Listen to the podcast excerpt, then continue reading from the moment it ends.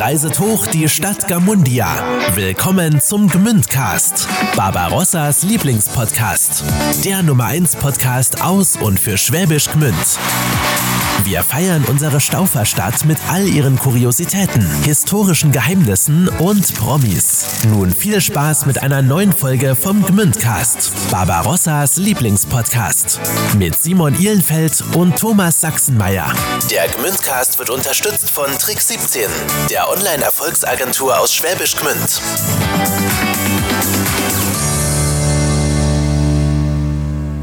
Seid ihr bereit für eine neue Folge eures Lieblingspodcasts rund um unsere wunderschöne Heimatstadt?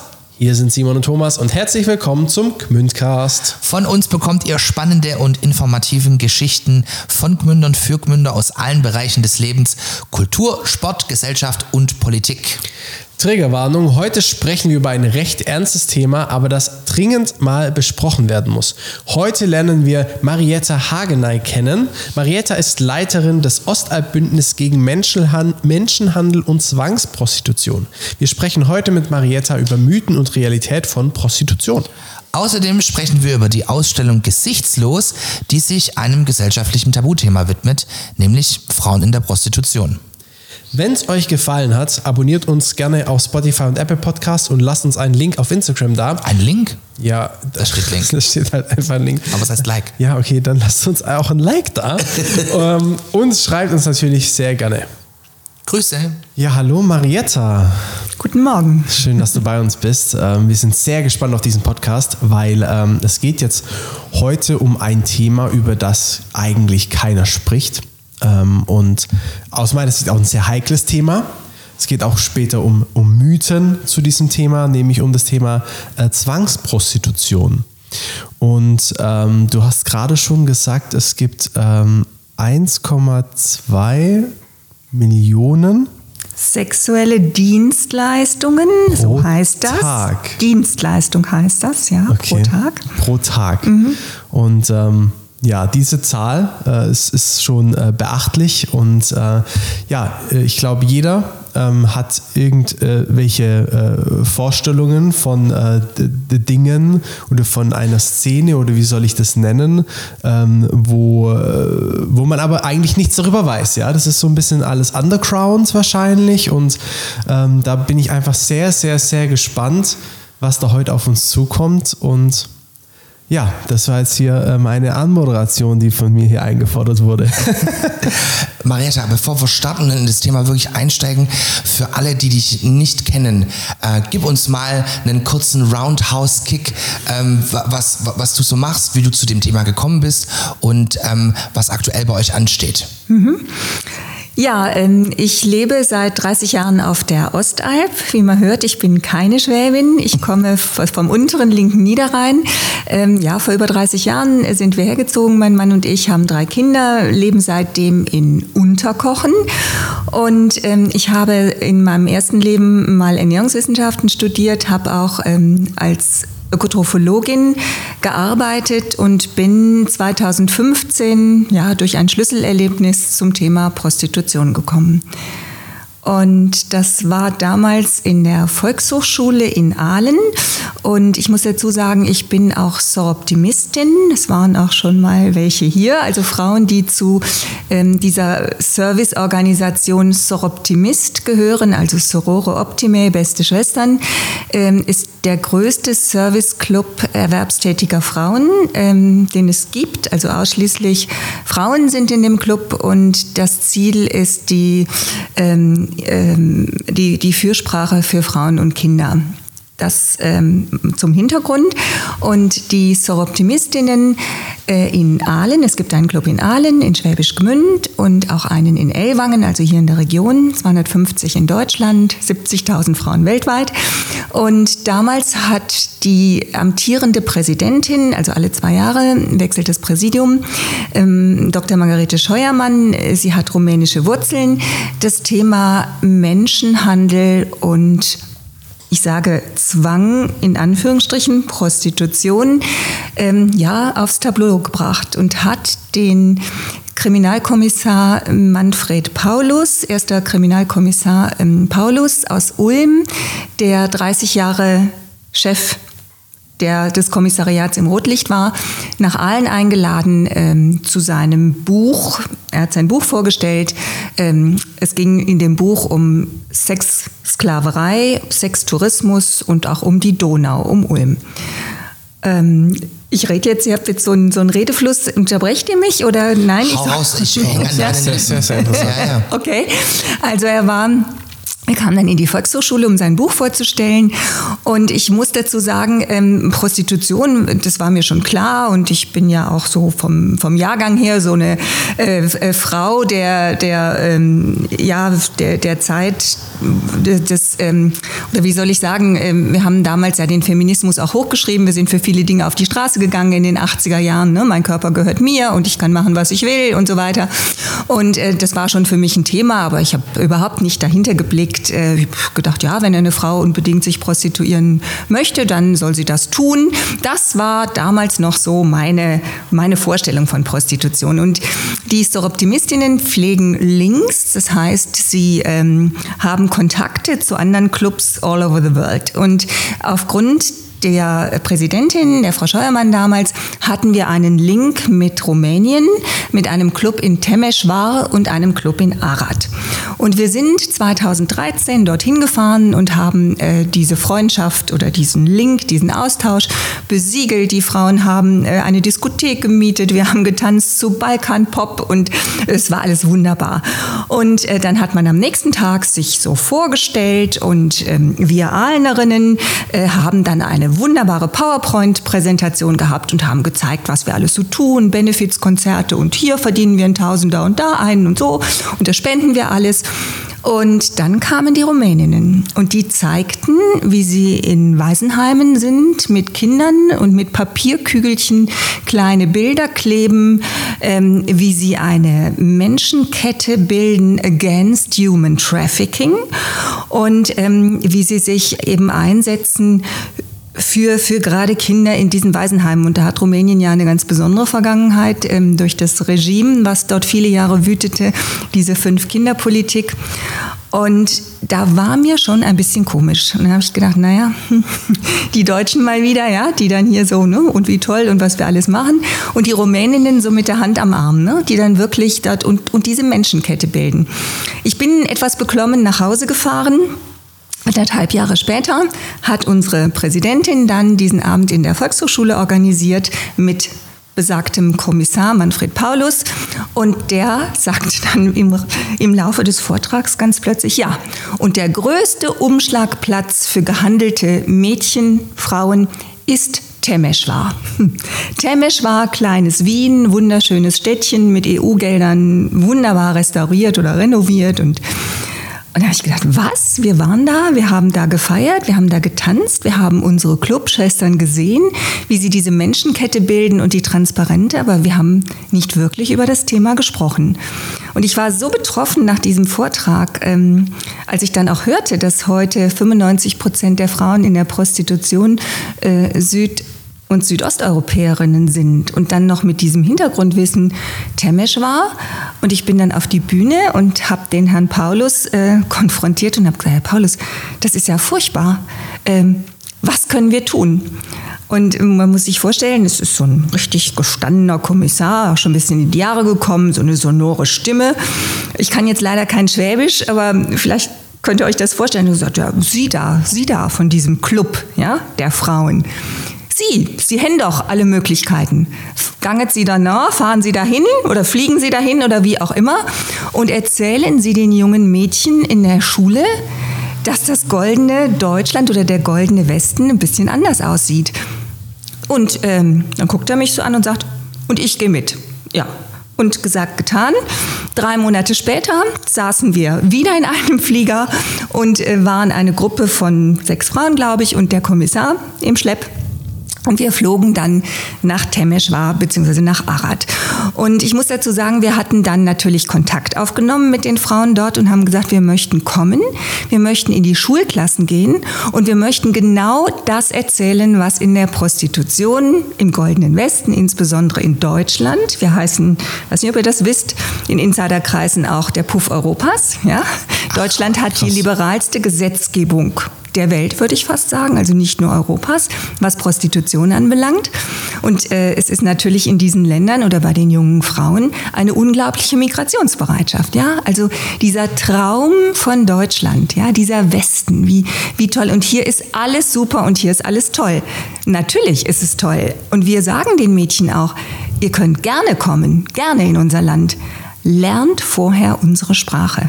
Lernt die Sprache, setzt euch auseinander mit unserer Kultur und dann über eine ordentliche Agentur, ein Jobcenter oder was auch immer, kommt nach Deutschland. Aber nicht ähm, mit einem Loverboy, der euch emotional abhängig macht, euch die Welt verspricht. Äh, aber da kommen wir vielleicht nachher noch dazu, wie sowas funktioniert. Und das war so unsere Mission. Und jetzt muss man wissen, man kann nicht einfach irgendwie in eine Schule gehen äh, in Rumänien.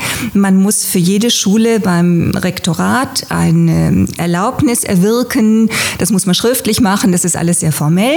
Und die Frauen dort ähm, haben uns geholfen. Also es war wirklich hervorragend. Die haben angefangen, dann diese Schulen zu kontaktieren, diese Schreiben zu äh, machen. Aber der Schritt davor war ja auch noch der, äh, wir kommen jetzt, ne, wir, wir tollen Deutschen, wir kommen jetzt, haben noch einen Kommissar im Schlepp und ähm, wir klären euch mal auf. Ne?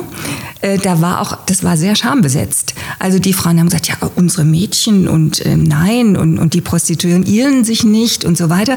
Also sie wollten... Ähm, ja, wie soll ich sagen, es, äh, sie waren, ähm, sie wussten, dass das passiert, aber dann darüber zu sprechen und jetzt auch noch mit uns, das hat schon, ähm, das war schon eine, eine kleine Hürde. Also wir haben das dann wirklich, da ist auch der große Verdienst von Margarete, die Rumänisch spricht und ähm, äh, auch noch mal eine andere Frau, die Rumänisch spricht. Und dann haben wir das wirklich ganz toll gemacht. Also wir sind jetzt nicht als die Besserwissenden gekommen, sondern als die wirklich die besten Schwestern, die jetzt mit ihnen dieses Thema besprechen wollten. Ja, und dann ging's los. Fünf Tage, jeden Tag ähm, vormittags eine Veranstaltung und am Nachmittag eine Veranstaltung und am Abend dann eine Veranstaltung mit Erwachsenen. Und ähm, die haben das wirklich geschafft, in den Schulen 100 Schülerinnen und Schüler zu einem Termin auf die Plätze zu setzen. Also das waren dann äh, große Aulen, die die hatten oder den größten Festsaal, der war mit Rüschgardinen und großen ähm, Wimpeln und Plakaten geschmückt. Und man muss sich das vorstellen, es ist immer noch was Besonderes, wenn die Deutschen kommen, ja, ähm, die, die tollen Deutschen. Also dann wurden wir mit Brot empfangen jede Schule hat ein Orchester. Die Mädchen hatten eine Tracht an, die Buben ebenfalls. Dann hat das Orchester gespielt.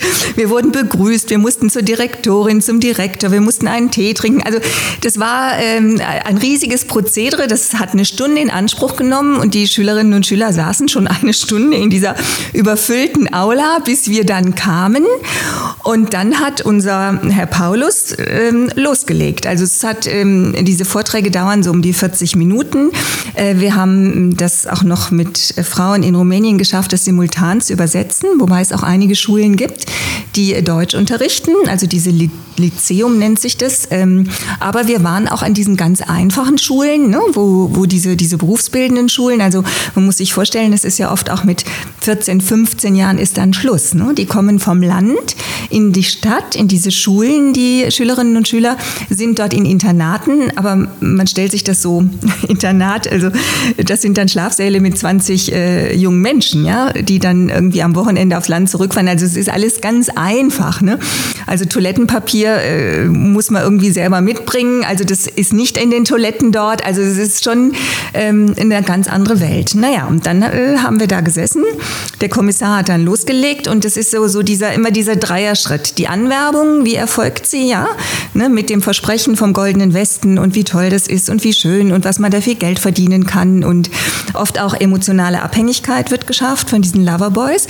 Dann ist es die Schleusung, ne? also ne, wir bringen dich da jetzt hin und ähm, wir machen das. Ich sage ja schon, mein Mann sagt, ich bin paranoid. Wenn ich weiße rumänische Kleintransporter sehe, dann gehen bei mir immer so alle Glocken an. Ja, Schleusung erfolgt halt irgendwie in Fahrzeugen oder zum Teil auch mit Zügen. Also ist aber alles organisiert. Man muss sich das komplett organisiert vorstellen. Und dann hier in Deutschland die Ausbeutung. Und dann geht's natürlich los. Ne? Also dein Handy brauchst du jetzt nicht, ein Personalausweis äh, gibst du am besten jetzt auch mal ab. Das verwahren wir alles für dich. Ja, und dann geht's relativ schnell los in die Prostitution. Also ne, dann werden da so die Mädchen werden aufgestellt wir kennen das aus den Schilderungen von unserem Kommissar, dass erstmal eine Massenvergewaltigung stattfindet, also so nach dem Motto, ne, zack, zack, zack, wir erklären dir jetzt mal, was hier los ist und was hier läuft und so funktioniert das. Wir haben äh, drei kleine Ausschnitte, zeigen wir während ähm, dieses Vortrags äh, von dem Film äh, Human Trafficking. Ähm, ist ein kanadischer Film, der das also sehr gut beschreibt und auch sehr plastisch beschreibt, wie sowas abläuft. Ähm, Paulus sagte auch, die Mädchen werden vorher genau aussortiert. Ne? Er hat das erlebt in der Turnhalle, die stehen da an der Sprossenwand, ne? werden taxiert nach Gebiss, Po, Oberweite, Zähne, Narben, Verletzungen. Das sind Kategorien. So eine Frau ähm, in der Regel fließt kaum bis wenig Geld. Also das heißt doch, es fließt Geld äh, an die Vermittler. Also das ist dann auch nochmal so ein Punkt. Ja? In der Regel sind das so 10.000 Euro, die man zahlt für ein Mädchen, je nachdem, ne, wie sie eingestuft ist. Und dann sagt man, ja, ähm, du bist jetzt in Deutschland und wir haben jetzt natürlich unheimliche Kosten gehabt, wir haben viel Geld bezahlt für dich, ähm, natürlich die, der Transfer, die Papiere, also da werden Summen aufgebaut, die sind utopisch. Ne, vielleicht wurde ihnen gesagt, dass sie in die Prostitution gehen, ja, aber vielen Mädchen wird gesagt, wir besorgen dir einen Job in der Gastronomie, in der Altenpflege. Also das ist ja auch noch, dass man da nicht mit, mit den wahren Tatsachen spielt, ja. Und dann geht's los. Jetzt war leider die Reise so teuer und ne, wir haben also so viel investieren müssen. Ähm, das schaffst du natürlich jetzt mit einem Gehalt als Altenpflegerin nicht so schnell. Also, ähm, aber wir haben ja eine Alternative und das ist vorübergehend, vorübergehend die Prostitution. Ne? Das geht ratzfatz und ne, da verdienst du gutes Geld und so weiter.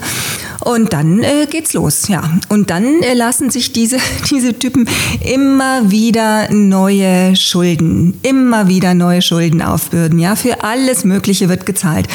Die Zimmermiete in einem Bordell liegt mittlerweile so bei 160, 180 Euro, manchmal 140 Euro pro Tag, sieben Tage die Woche. Dann muss man sich vorstellen, in so einem Bordell, da wird alles geliefert, da kommt der Pizzaservice, da ist die Security, da kommt das Nagelstudio ins Haus. Die Mädchen sind also den ganzen Tag dort bei Kunstlicht, auf High Heels, ähm, rund um die Uhr. Ähm, es ist in Deutschland nicht erlaubt, dass man äh, sein Zimmer, sein Wohnort auch im Bordell Modell hat, aber da gibt es ja auch Möglichkeiten mit einer Trennwand, das irgendwie zu organisieren oder ein Zimmer mit zehn Stockbetten, ja, also dass dann deine persönliche, bei Kontrollen, ja, deine Unterkunft hast. So, und die Mädchen werden auch relativ bald von einem Ort zum anderen verbracht. Also ähm, die wissen nicht, bin ich in Aalen, in Schwäbisch Gmünd oder in Nürnberg oder wo bin ich, ja? Also das wird alles organisiert. Also wenn ich mir so, so vorstelle, so ein Mädchen aus dem hintersten Temesch war, steigt in den Zug, fährt nach nach Unterkochen, steigt dort aus, läuft den Kilometer nach Neukochen zum Bordell, klingelt dort und sagt, ähm, ich möchte gerne ein Zimmer hier mieten. Ja, es ist völlig utopisch. Diesem Mädchen fehlt alles. Geografische Kenntnisse, Reisekenntnisse, Sprachkenntnisse. Es ist nie in der Lage, das selbstständig zu organisieren. Das wird organisiert. Und wir hatten 2019 den großen, großen Paradise-Prozess hier in Stuttgart. Da ging es um dieses Großbordell gleich beim Flughafen. Und dieser Prozess hat alles offengelegt. Da sind 22 Frauen interviewt worden. Die haben heute Zeugenschutzprogramme. Ich habe oder ich habe diese Vernehmungsprotokolle gelesen. Ich sage euch, das wollt ihr nicht lesen. Das wollt ihr nicht lesen.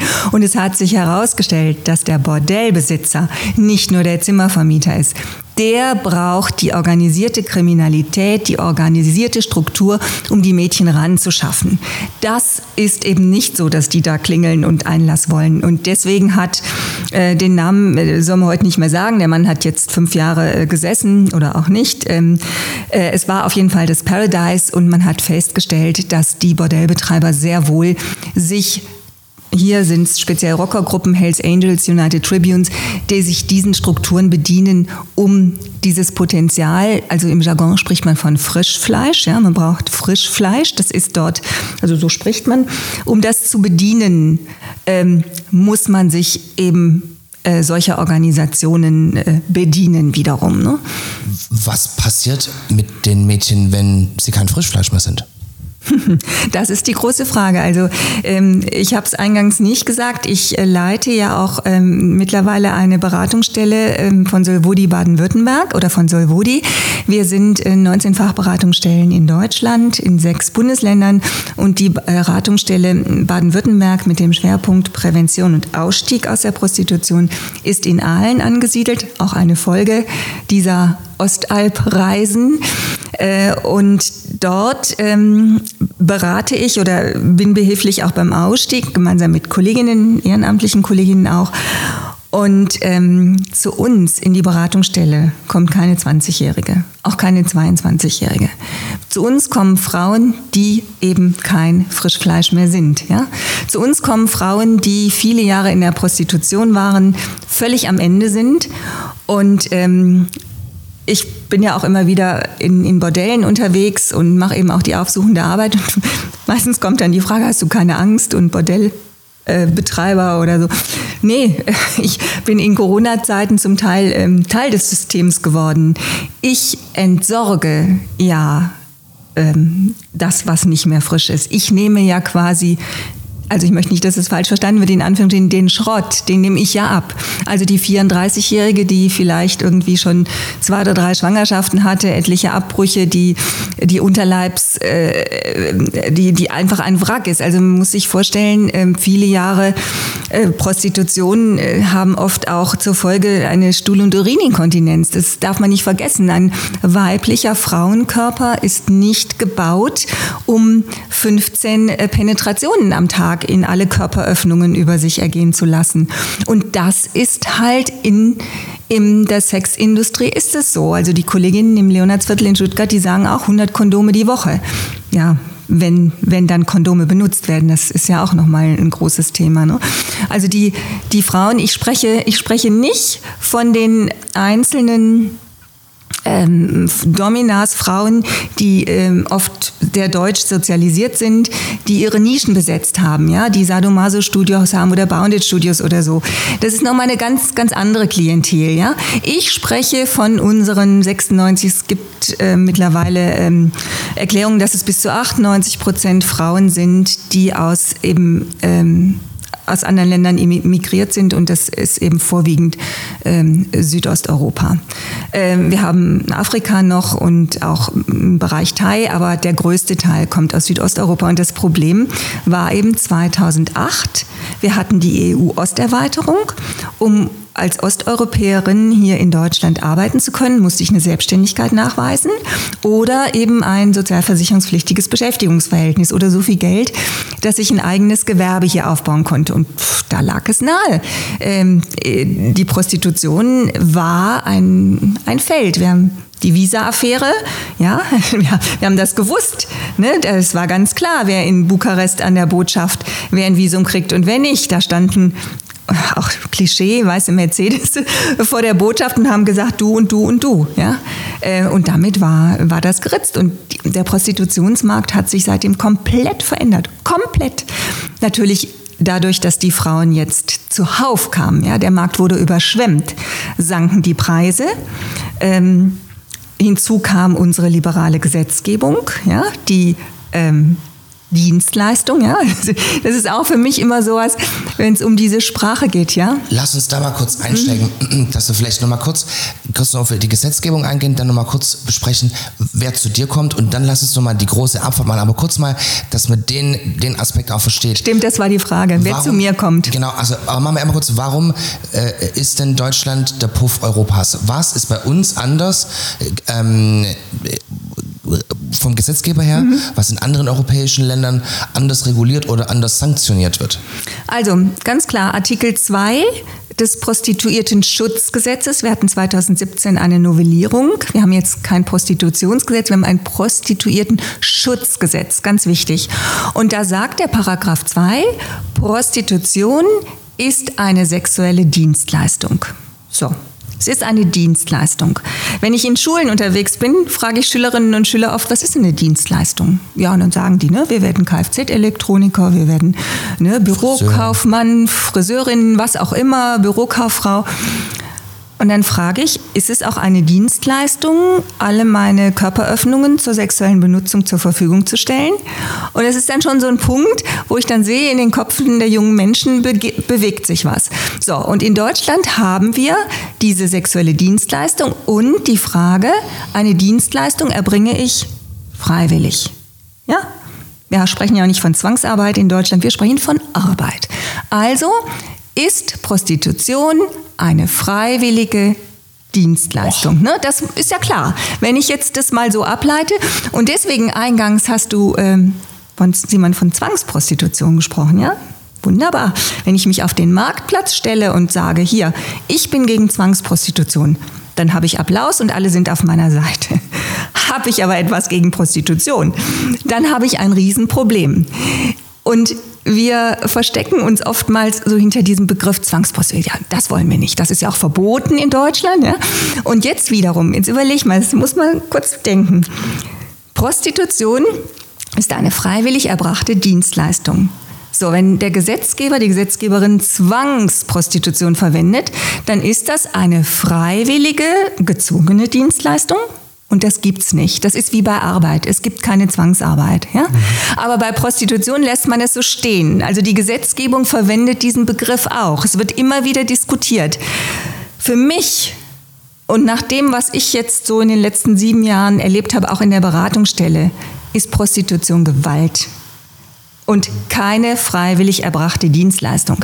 Wir sprechen ja auch von Gewerbe, ja? Und wenn ich dann schon höre, ältestes Gewerbe der Welt. Nein, ist es nicht. Es ist die Hebamme oder die Jagd oder die Fischerei oder so diese, diese Mythen, da sind wir schon ganz drin, ja, äh, diese Mythen.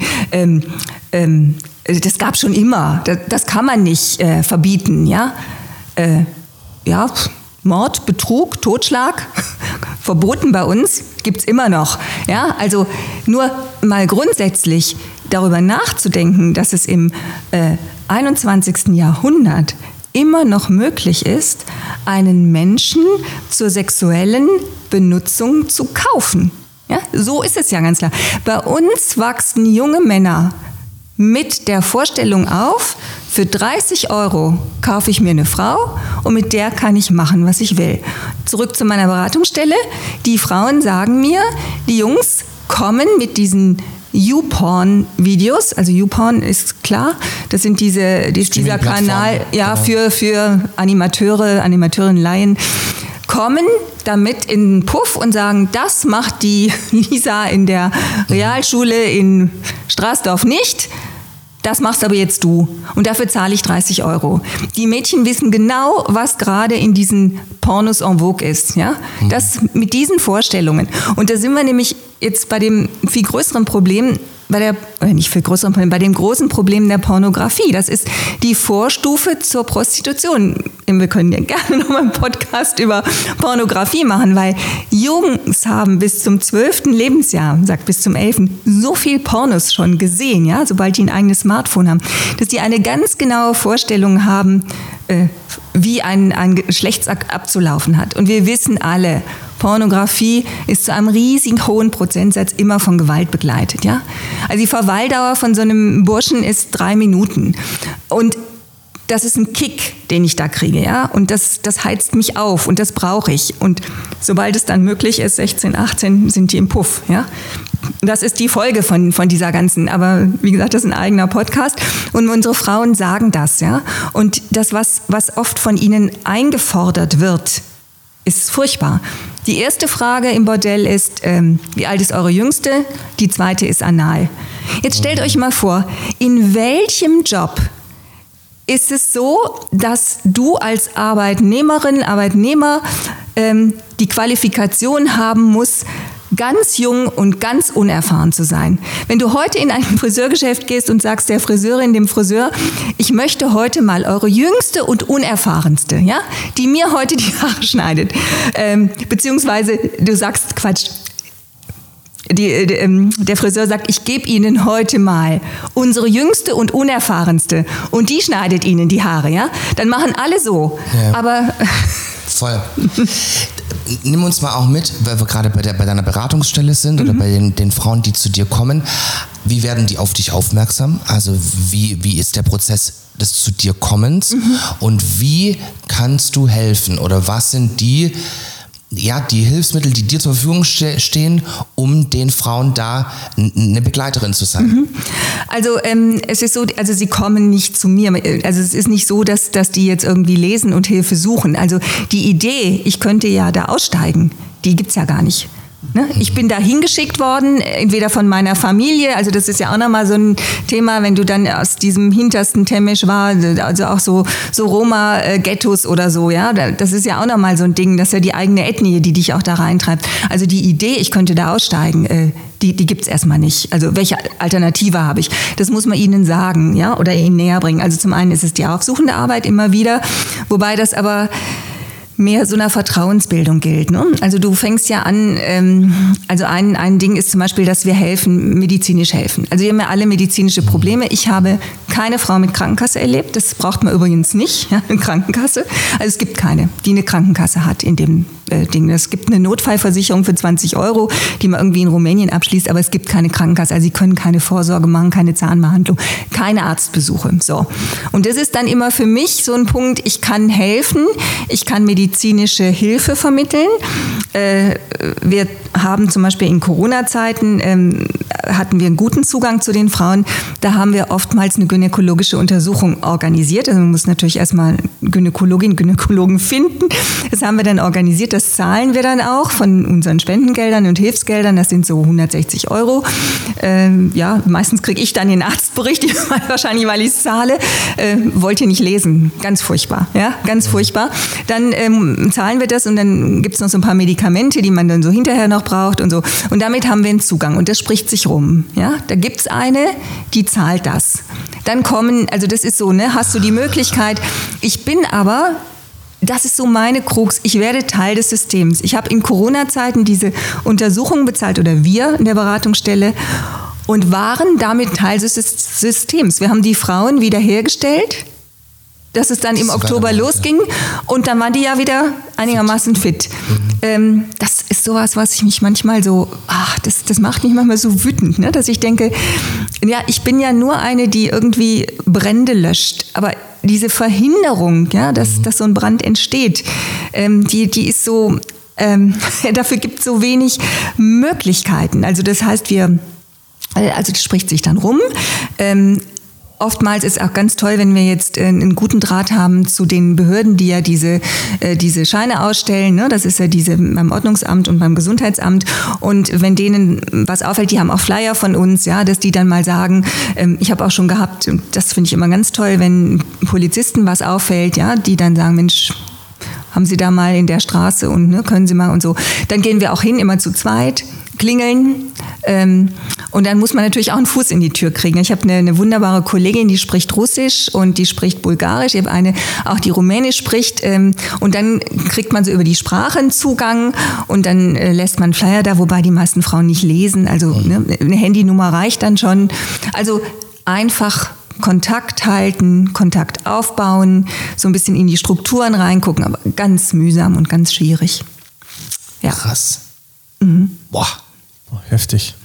Also du hast auch gesagt, also um das nochmal, diese Frage nochmal abzuschließen, das heißt, in anderen Ländern ist Prostitution dann, oder in den meisten Ländern der Welt ist Prostitution dann verboten? Ja, nicht, also es ist nicht geregelt. Okay. Also zum Beispiel in den äh, osteuropäischen Ländern ist es verboten. Also es ist in Rumänien ist es verboten. Ähm, in, in, vielen Ländern ist es nicht geregelt. Und das war in Deutschland ja auch so, bis 2002. In Deutschland war Prostitution nie verboten. Äh, außer mal ganz kurz in der nationalsozialistischen Zeit, aber Bordelle für SS-Offiziere gab es immer. Also wir hatten, wir haben eine lange Geschichte und wir hatten dann eben diese Grauzonen und wollten dann 2002 erreichen, dass die Frauen ihren Lohn einklagen konnten und dass die Frauen sich sozialversicherungspflichtig beschäftigen lassen können und äh, solche Sachen. Also das war so diese große, dieser große Aufhänger, vor allem die sozialversicherungspflichtige Beschäftigung und damit die Krankenkasse und, und, und. Seit, jetzt haben wir 2022, 20 Jahre Regelung der Prostitution. In diesen 20 Jahren haben sich 79 Frauen wurden sozialversicherungspflichtig beschäftigt. Das war in 20 Jahren 79 Frauen. Aber das ist ja auch theoretisch gar nicht möglich. Ich kann ja niemand äh, als, als Arbeitgeber, Arbeitgeberin ähm, jemanden einzustellen, der sich den ganzen Tag ficken lassen muss, ja? Oder, oder alleine was, was ich da an Krankmeldungen hätte, ja? Also, also allein vom Menschenverstand. Ich kann keinen Menschen zwingen, sich von einem anderen Menschen penetrieren zu lassen. Also das ist ja schon mal wirklich ein Unding. Aber es war damals die rot-grüne Regierung, die hat das durchgepeitscht. Das war, das war wirklich eine eine, eine heiße, heiße Kiste damals. Ne? Das, das, muss man mal so ein bisschen zurückgehen, das ist hochinteressant. Ähm, Gerhard Schröder, Hannover Connection, ne? Joschka Fischer, das war, waren schon interessante Zeiten damals, ja? wenn man das mal so ein bisschen. Ich, äh, Hertha Däubler-Gemelin, vielleicht den mhm. Älteren sagt es ja noch was. Ähm, äh, damalige Justizministerin hat heute öffentlich bekannt, es war der größte Fehler ihrer Periode, das äh, dem zuzustimmen oder das, das durchzusetzen. Ja? Würde sie heute nie wieder machen. Und dann hat man 2007, 2008 erkannt, es, es läuft nicht. Also man hat so fünf, sechs Jahre gebraucht. Hat gesagt, es läuft nicht hat dann angefangen, das zu diskutieren und hat dann noch mal zehn Jahre gebraucht, um das zu novellieren. Also man sieht, was da auch für einen Diskussionsbedarf war. Man hat dann 2017 das Prostituierten-Schutzgesetz eingeführt. Das ist zum Beispiel, da geht es auch um die Weisungsbefugnis, also dass, dass Bordellbetreiber nur noch eingeschränkte ähm, Weisung haben. Ja, früher war es dann so, also obwohl wenn er sagt, das Prinzip in unserem Haus ist, dass man nackt auf dem Hocker sitzt und kein Handy bei sich hat, dann äh, und ich miete mich da ein, ähm, dann habe ich mich daran zu halten. Ja, das ist also auch so eine windige und strittige Angelegenheit. Ne? Dann hat man das größte Errungenschaft des Prostituierten-Schutzgesetzes ist die Kondompflicht. Ja, ich weiß, dass Frau Schwesig damals das ähm, ganz hochgehalten hat. Wir haben jetzt die Kondompflicht. Ja, äh, Super, aber sie steht ja nicht neben dran und guckt, ob alles nee, läuft. Wer also, bestimmt das denn, wenn die Tür zugeht? Genau, ja. Wer bestimmt das und wer kontrolliert das? Ja, das ja. ist ganz sicher nicht die Frau. Ganz sicher nicht. Ich hab, also das Krasseste ist, die Frauen haben ja nahezu alle keine Sprachkenntnisse.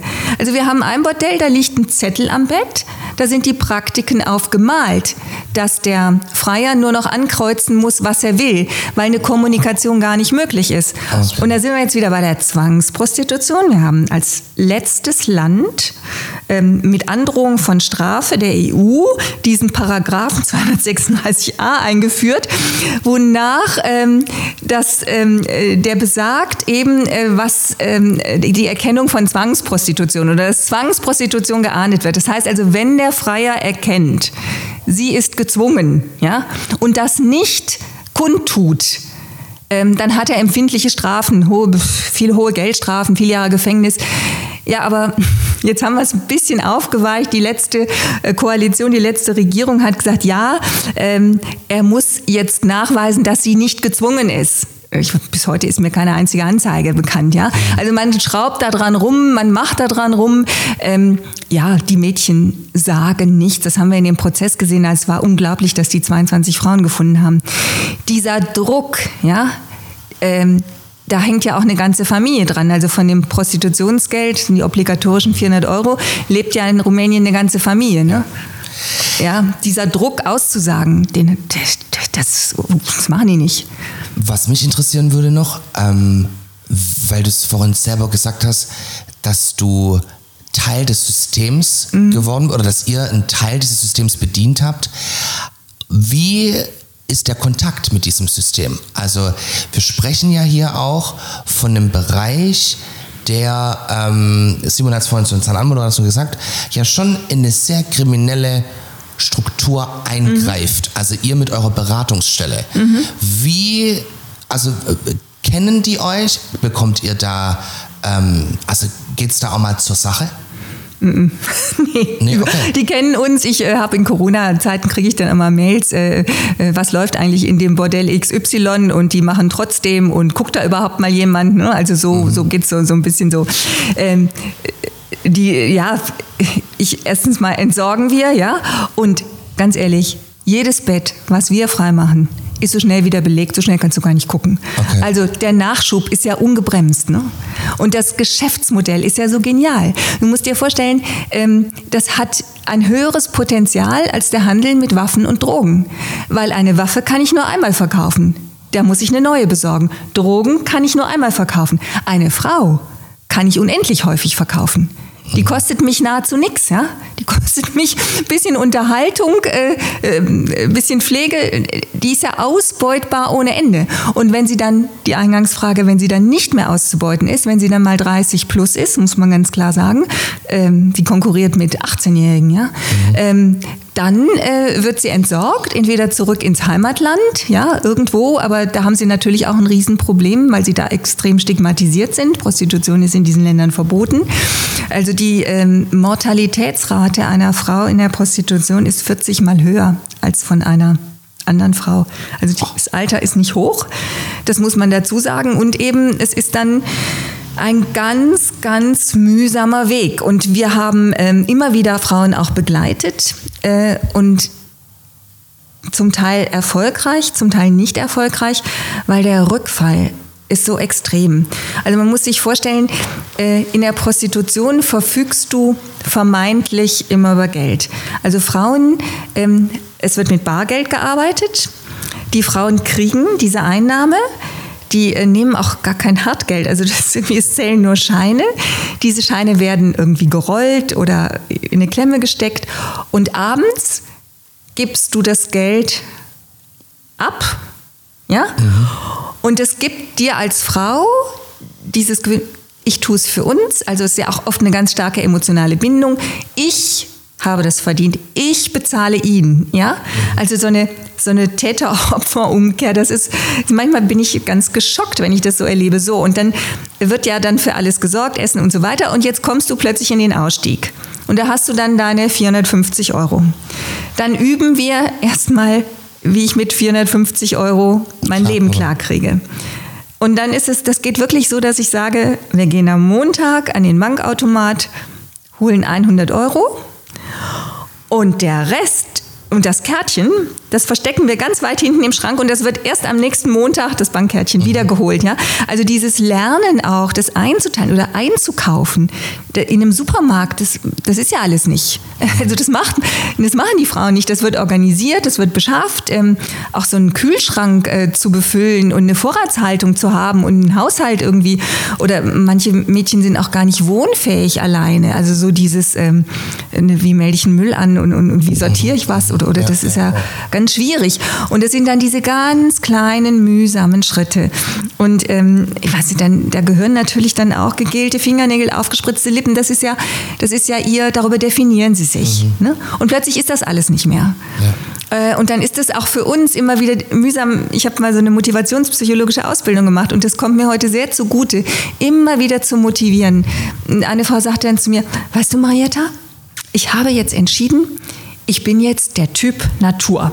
Dann trug sie nur noch weiße und beige Sachen und dafür brauche ich keine gegelten Fingernägel und dafür brauche ich keine aufgespritzten Lippen. Ich bin jetzt ein anderer Typ. Und dann habe ich gesagt, toll, ist doch eine Ressource, zu erkennen, wie kriege ich das jetzt für mich hin. Ähm, ja, also Optik, Styling ist was ganz Wichtiges. Lass uns mal über Gesichtslos sprechen, das mhm. jetzt am 11. Äh, April in Schwäbisch Gmünd startet. Ja. Nimm uns mal mit so ein kleines bisschen durch das Programm äh, wie man sich da informieren, partizipieren kann und dann noch mehr Informationen beziehungsweise auch das Thema näher kennenlernen kann. Mhm. Also Gesichtslos ähm, ist eine Ausstellung mit ursprünglich, ähm, also die Basis dieser Ausstellung waren 1600 Fotos. Der Fotograf Hyperlika äh, hat bei meiner Kollegin äh, Julia Wege in Mannheim ähm, in der, ähm, ja, im Rotlicht gearbeitet, also fotografiert. Julia Wege ist, ist eine ganz tolle Kollegin. Wir waren auch zusammen schon mal in einer Fernsehsendung Sex und Armut und Julia hat dort Amalie aufgebaut. Also das, was wir hier in Aalen mit der Solvodi-Beratungsstelle haben, das macht sie in Mannheim aber wirklich im Brennpunkt. Und der Hyperlika hat diese 1600 Frauen äh, fotografiert oder mit ihnen gesprochen. Über zwei oder drei Jahre waren es. So, und am Ende sind 40 Fotografien in und um Lebensbereiche der Frauen entstanden. Auf der Straße, ähm, in der Prostitutionsstätte, äh, bei der Ankunft, äh, bei der Anwerbung. Also 40 äh, Fotos mit 20 Themenbereichen, mit 10 Themenbereichen und das sind Schwarz-Weiß-Fotos und das Faszinierende unter die, ist, dass unter den Fotos immer Zitate der Frauen stehen. Und es sind wirklich Zitate, die gehen unter die Haut. Und ich fand es jetzt eine tolle Möglichkeit, Menschen für dieses Thema, wir haben ja am Anfang gesagt, es ist ein Tabuthema, es eignet sich nicht für Städtische oder am Abendbrottisch, äh, Leute über Kunst an das Thema heranzuführen. Parallel gibt es ja auch die Ausstellung I'm Her Voice, die beginnt ein paar Tage später, die ist im Prediger. Äh, da geht es auch um Prostitution, Zwangsprostitution, Gewalt. Mm, die hat einen anderen künstlerischen Ansatz als wir. Bei uns geht es um die Realität. Also wirklich eine Frau auf der Straße. Die Frauen haben ihre Gesichter auf diesen Fotos mit Masken. Ähm, äh, unkenntlich gemacht, deswegen gesichtslos.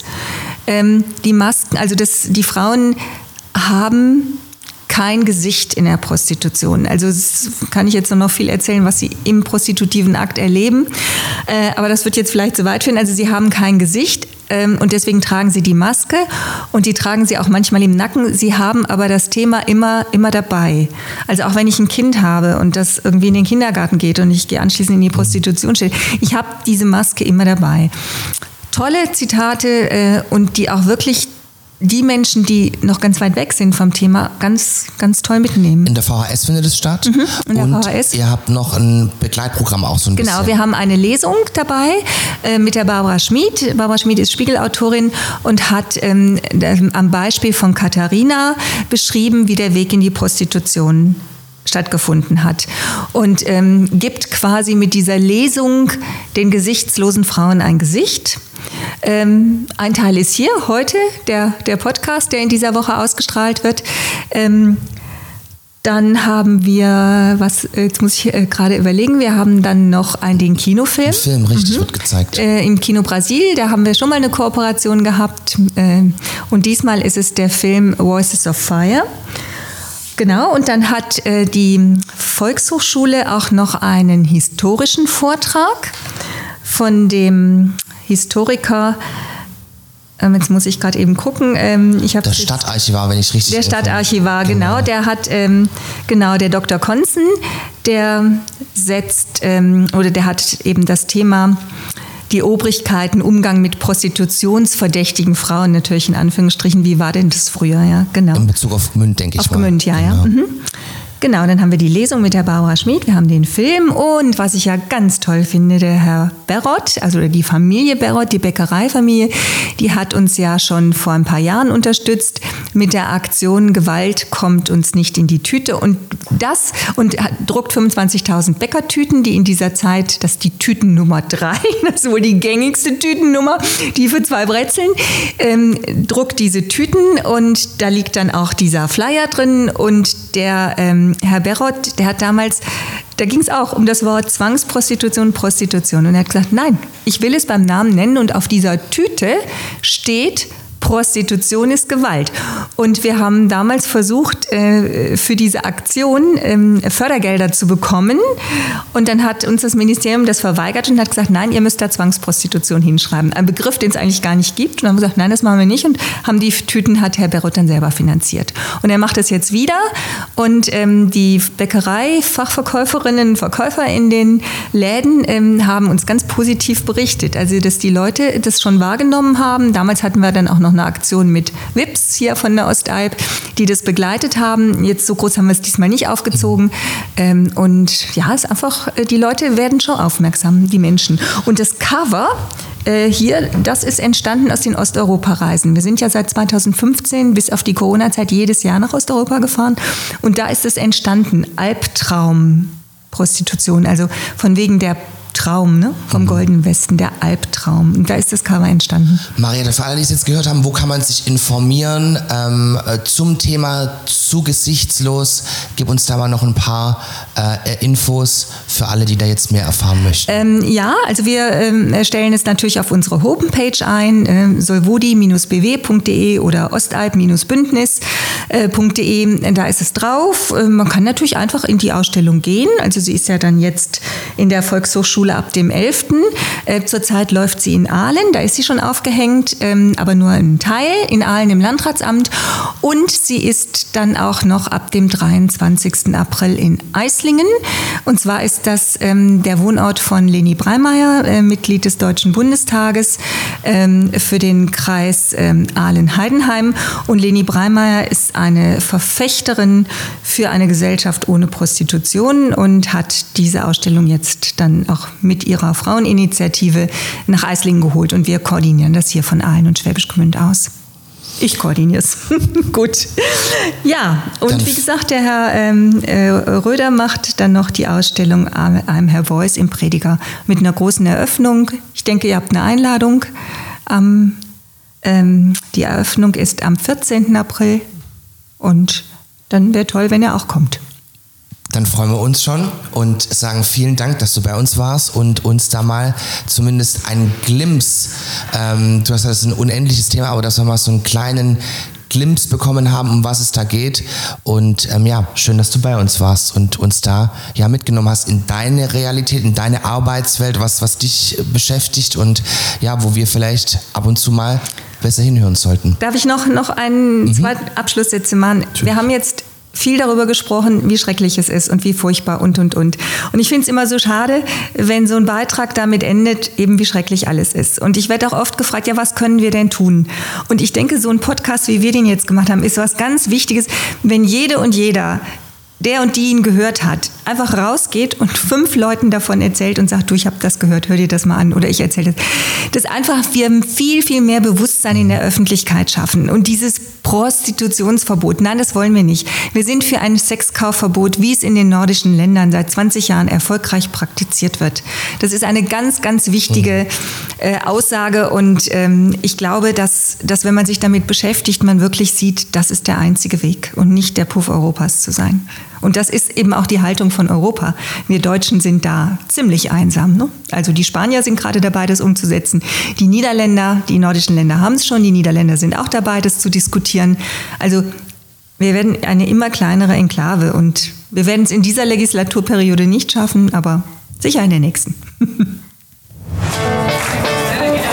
Ihr habt eine Gmünder-Geschichte für uns, die wir allen erzählen müssen? Dann schreibt uns an info@gmündcast.de oder klickt euch jetzt rein auf www.gmündcast.de für weitere Infos.